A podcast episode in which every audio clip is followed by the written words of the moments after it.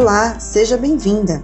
Você está no podcast Mulheres que Semeiam, do Ministério de Mulheres da Igreja em Sumaré. O nosso objetivo é semear a palavra de Deus e gerar vida. Esperamos que você desfrute e nos ajude a espalhar essa semente para mais mulheres.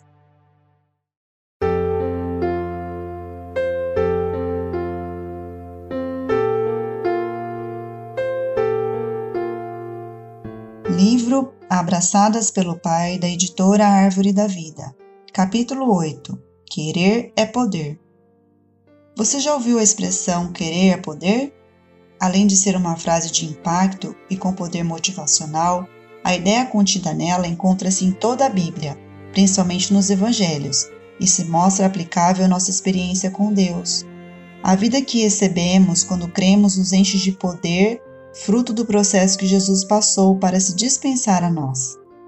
Em seu evangelho, João relata que Jesus estava em Jerusalém para participar de uma festa, quando sua atenção e seu coração se voltaram para um paralítico, enfermo há 38 anos, impedido de alcançar o que poderia curá-lo pelas limitações impostas por sua condição. Jesus lhe perguntou: Queres ser curado? Nessa história, observamos que Jesus, que é o próprio Deus, apresentando-se em forma de homem, não ocupou seu tempo e pensamentos analisando a inadequação ou a enfermidade do paralítico, antes dedicou atenção especial ao desejo do coração daquele homem.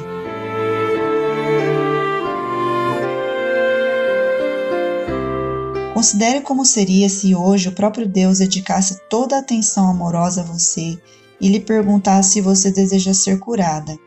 Qual seria a sua resposta? Você deseja ser curada? Saberia dizer que área de sua vida precisa de cura?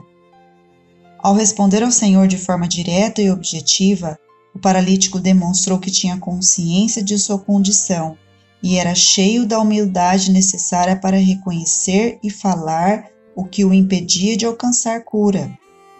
Ele não teve sua fé, perseverança, bom ânimo e desejo de ser curado abalados por ter de reconhecer sua limitação.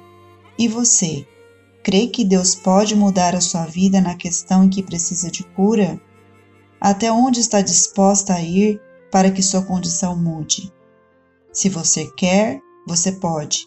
Seja ousada, vá agora mesmo até Jesus, crendo que Ele é e tem tudo o que você precisa. Ele sabe do que você necessita para ser curada conhece seus desejos mais secretos e sua condição, porém espera que você verbalize isso, assim como fez aquele homem. Ele espera que você se posicione para que tudo o que ele fizer por você seja reconhecido como obra dele e de seu poder, de modo que toda a honra e glória sejam só dele.